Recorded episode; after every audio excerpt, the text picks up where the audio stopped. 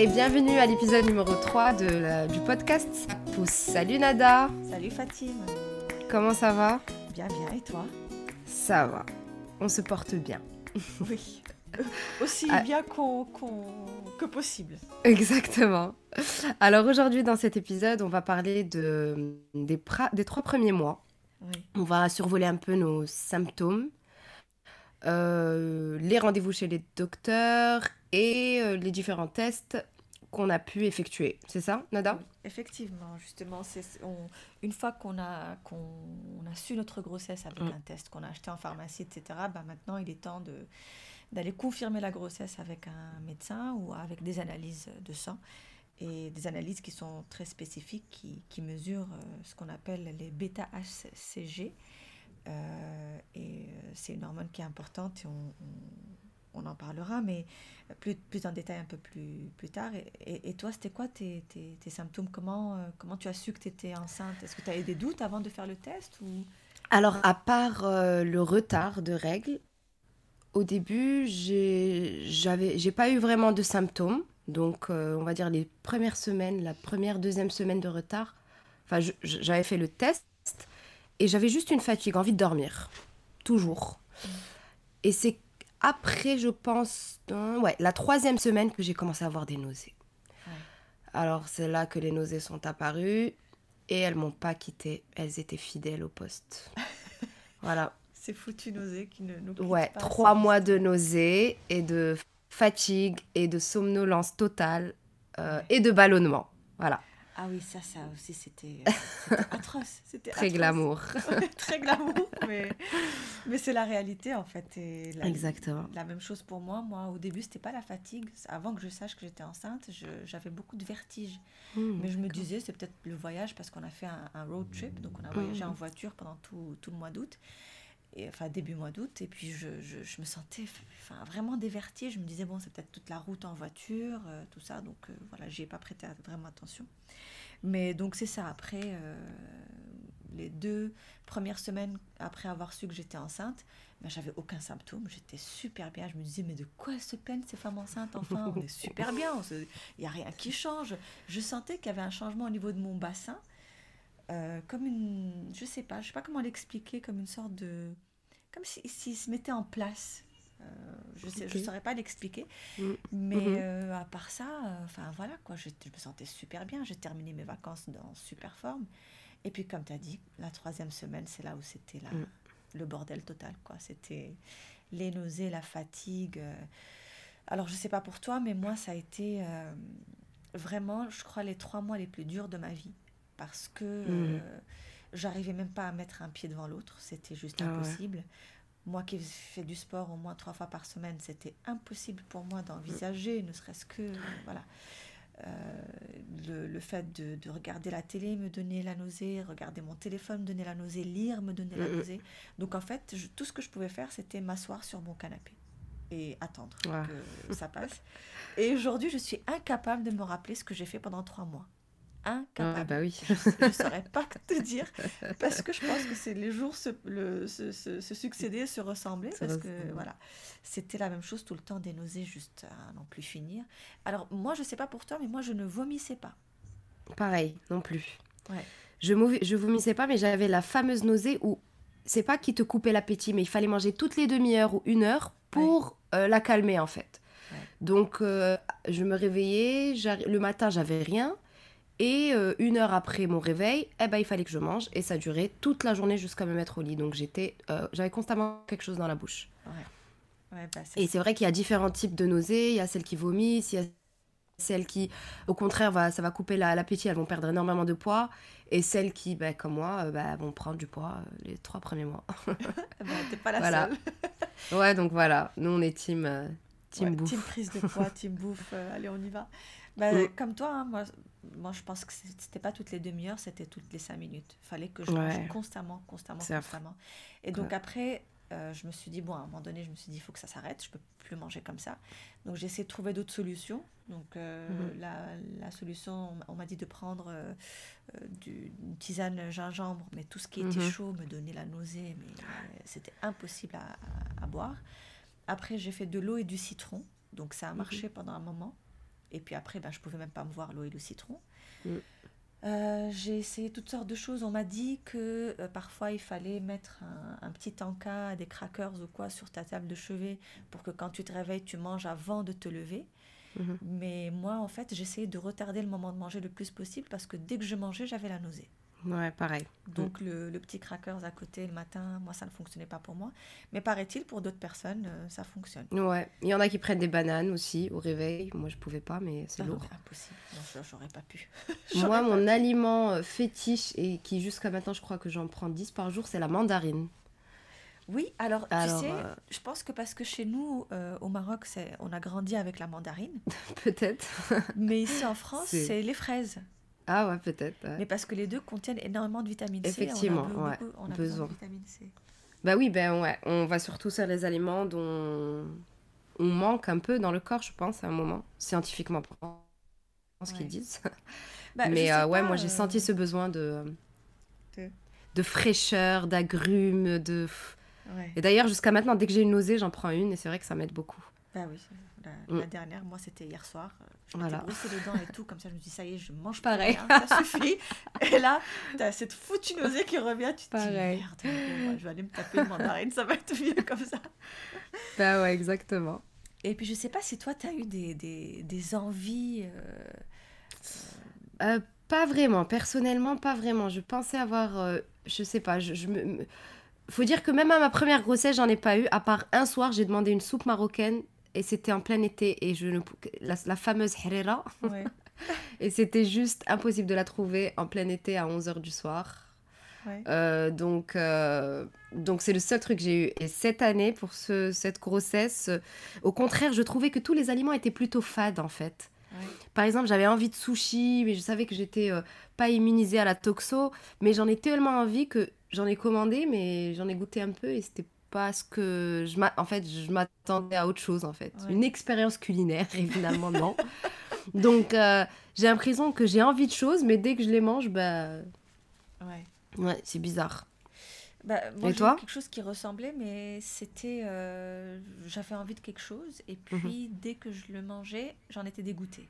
Je ne pouvais plus me le voir. Mm, mm, c'était mm. fini.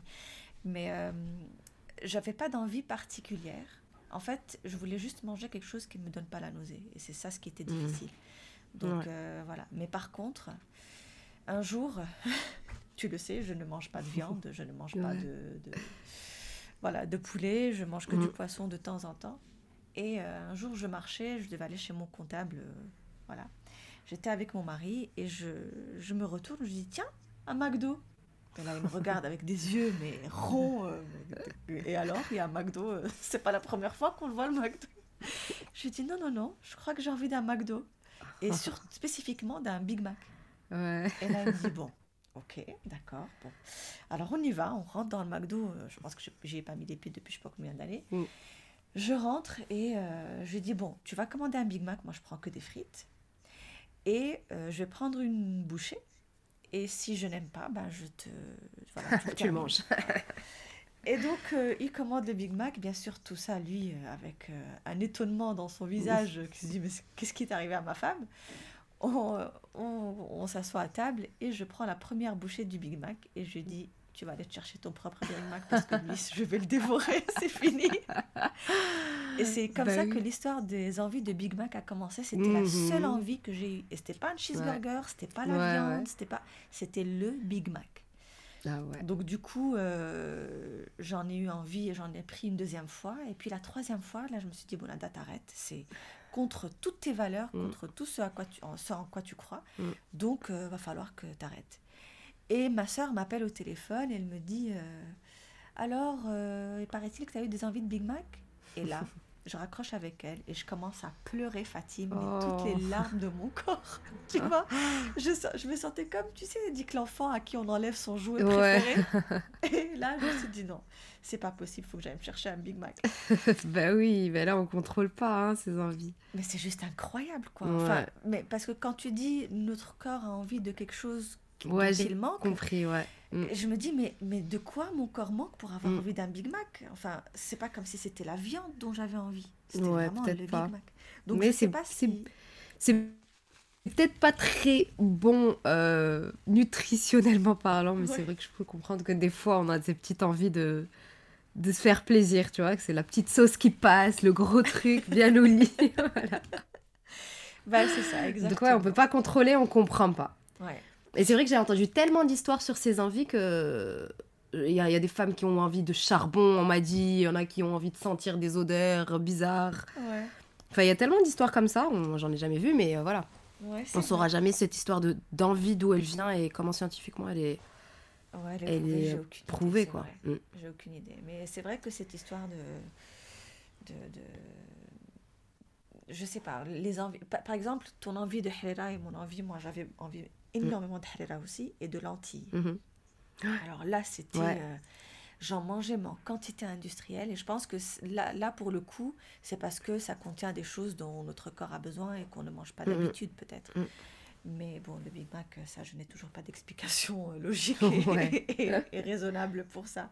On ne le saura pas. pendant les trois mois, j'ai dû manger cinq Big Mac. Ok. Donc, bah, ça va je me dis, bon, ça va. Par contre, aujourd'hui, je peux, je peux même pas me les voir. Hein. Là, ah, bah impossible. C'est passé. Ouais. Et puis, une fois, j'ai pris mais, un steak, euh, mais un truc de, de, d'ogre, tu vois, mm, mm. que j'ai dégommé aussi. Et, mais là, voilà, aujourd'hui, je suis revenue un petit peu à une alimentation euh, comme avant. Là, je suis à 4 mois et demi. Euh, mm-hmm. je crois que toi, tu n'es pas loin non plus. Ouais. voilà. Mm. Et, 19 semaines. Ouais, bah c'est ça, on a, on a deux semaines de différence, je Deux semaines de différence, exactement. Ouais. Et donc, euh, voilà, là aujourd'hui, je suis revenue à une alimentation comme avant, mais je sens que j'ai besoin de plus de glucides. Mhm, euh, pareil. Mm. Voilà. Pareil, d'ailleurs, on va faire un podcast spécial d'alimentation, comment se nourrir, les aliments à privilégier, ceux à bannir ou éviter, et euh, notamment la prise de poids et comment la gérer aussi. Effectivement. Ça serait intéressant de faire ça aussi. Je pense que ce, serait, ce serait bien qu'on parle de, de voilà, de la confirmation de la grossesse. Euh, ouais, exactement. Et du, du rendez-vous Gigi. Gigi, ouais, rendez-vous Gigi. eh ben, je t'écoute, euh, raconte-nous. Bah, alors, moi, je, si je me souviens bien, donc mon premier rendez-vous, c'était à la quatrième semaine mhm. pour euh, confirmer la grossesse. Je te laisserai expliquer après les tests, parce que moi, c'est vrai que j'ai du mal avec ces, les, les, les mots-clés. HBCG, DDB, voilà. Tout ce que je sais, c'est que je suis enceinte. Foutez-moi. ouais, exactement. Franchement, un moment. Et donc, euh, effectivement, donc c'était premier rendez-vous, donc voir si c'était un œuf clair ou pas, s'il y avait euh, une, une, une euh, comment dire, une évolution dans la grossesse, donc qui a été confirmée. Et, et après, bah, bah, là, on m'a préconisé de l'acide folique à ce stade-là pour commencer parce que j'en avais pas pris avant. C'est vrai que certaines femmes le prennent avant euh, de procréer et euh, pendant les trois premiers mois. Donc euh, voilà, c'était un peu d'acide folique. Et, et, c'est tout. On a fait la première écho et la deuxième était, je pense, deux semaines après ou trois semaines après pour revoir s'il y a une évolution de grossesse. D'accord. Donc dis-moi si je me trompe, je pense que c'était ça, moi. En tout cas, ici, c'était ce que j'ai fait. D'accord. Alors, pour, toi pour moi, ça a été un peu différent mhm. parce que, euh, donc, euh, comme je, t'avais dit, j'étais en vacances euh, quand j'ai appris que j'étais enceinte. Donc, j'ai fait un, un, test, une prise de sang sur, le, sur mon site de vacances qui a confirmé la grossesse. Donc, j'avais. Et il, il mesure en fait le taux de bêta-HCG, c'est une hormone qui confirme la grossesse. ne me demande pas ce que ça veut dire, je ne sais pas. Enfin, je le savais dans le temps, mais là, je, moi aussi. Et en fait, cette, cette hormone-là, elle, euh, elle est supposée euh, doubler ou tripler le nombre de. Enfin, le taux de cette, cette hormone-là est supposé doubler ou tripler chaque 72 heures. Ouais. Et euh, donc, j'ai fait le premier test, tout allait bien, c'était un taux normal. Je rentre de vacances, ma Gigi, elle me dit, va faire une autre prise de sang, parce que c'était elle maintenant qui était en vacances, donc mhm. elle ne pouvait pas me voir je vais faire une prise de sang et on se rend compte que mes bêta-ACG ne montent pas assez vite. Donc elle me fait faire une autre prise mhm. de sang après 72 heures. Encore une fois, ça ne monte pas assez vite. Et là, elle me dit bon, il y a un problème, c'est pas normal que ça ne monte pas aussi vite. Et elle m'en va faire une écho chez un, médecin, un autre gynéco qui était euh, qui n'était pas en vacances. Et donc je vais faire euh, le test, c'était une, une échographie endovaginale le truc que je déteste, je sais pas mhm. pour toi, mais c'est horrible cette, Ça, c'est au début, c'est obligé, je pense. Bah, vu que moi j'ai dû faire beaucoup d'écho endovaginal mm, mm. après pour savoir, pour m'assurer que le bébé allait bien, euh, voilà. Donc, euh, et là, c'est là où j'entends le terme euh, grossesse gériatrique, s'il te plaît, parce que tu vois, à 39 ans, je suis déjà dans le stade gériatrique. Mhm. Tout de quoi te, te, stimuler et te, te, rassurer et tout, tu te dis, mais quoi, mais je, suis, mm. je suis bonne à la poubelle ou quoi Enfin, je suis une femme, mon corps est encore capable de procréer, enfin bref. Donc, euh, je vais faire l'échographie endovaginale et c'était exactement le 25e jour de grossesse. Et le cœur du bébé commence à battre le 25e jour de mm. grossesse. Et donc, j'ai entendu les battements oh. du cœur de mon bébé euh, voilà, très très tôt parce que mm. ben, il a fallu faire cette échographie beaucoup plus tôt que prévu. Et euh, j'aurais voulu que mon mari soit avec moi, ah, mais ce n'était pas possible parce que mm. c'était une écho d'urgence et lui il bossait. Donc euh, voilà. Donc euh, c'était ma première écho. Une semaine après, j'ai fait une deuxième écho et c'est là où euh, le gynéco me dit bon, on va arrêter de voir le taux de, de bêta-HCG parce que ce n'est pas du tout indicateur dans votre cas et on va se concentrer juste sur les, échos. Et finalement, ben, tout allait bien. voilà. Et par contre, moi, je me suis retrouvée un peu dans un désert, après tout ça, dans un désert d'informations. C'est-à-dire qu'une fois qu'on m'a confirmé ma grossesse, et que le gynéco, bah, le gynéco me dit bah, on se revoit dans, dans trois mois, je pense. Mhm. Et là, je me dis bon, bah, euh, d'accord. Euh, et puis, entre-temps, je fais quoi? Je mange quoi? Je fais comment? Euh? Enfin, ils m'ont fait le test pour savoir si j'étais immunisée contre la toxo, donc j'avais une mhm. indication sur ce que je pouvais manger. Mais à part ça, je me suis vraiment trouvée perdue. Je sais pas pour toi, mais. Ouais, pareil. Pareil. Bah, c'est vrai que malheureusement, on ne guide pas spécialement tout le temps. Euh, moi, je pense que j'ai eu l'avantage d'avoir déjà une à l'avance.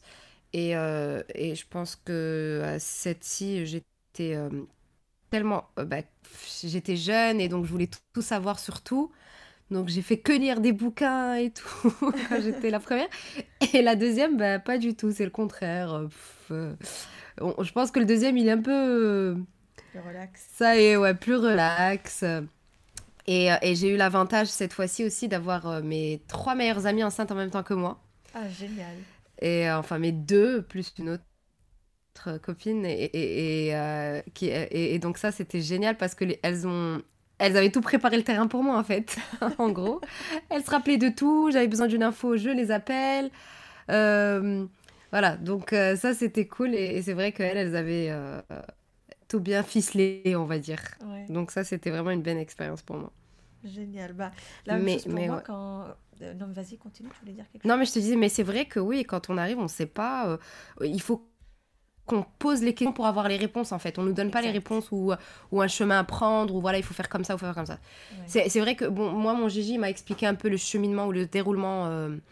Euh, à long terme, c'est-à-dire que chaque, il m'a expliqué chaque mois ce qu'on allait faire en termes de, déco et pourquoi et quel test on allait faire. Mhm.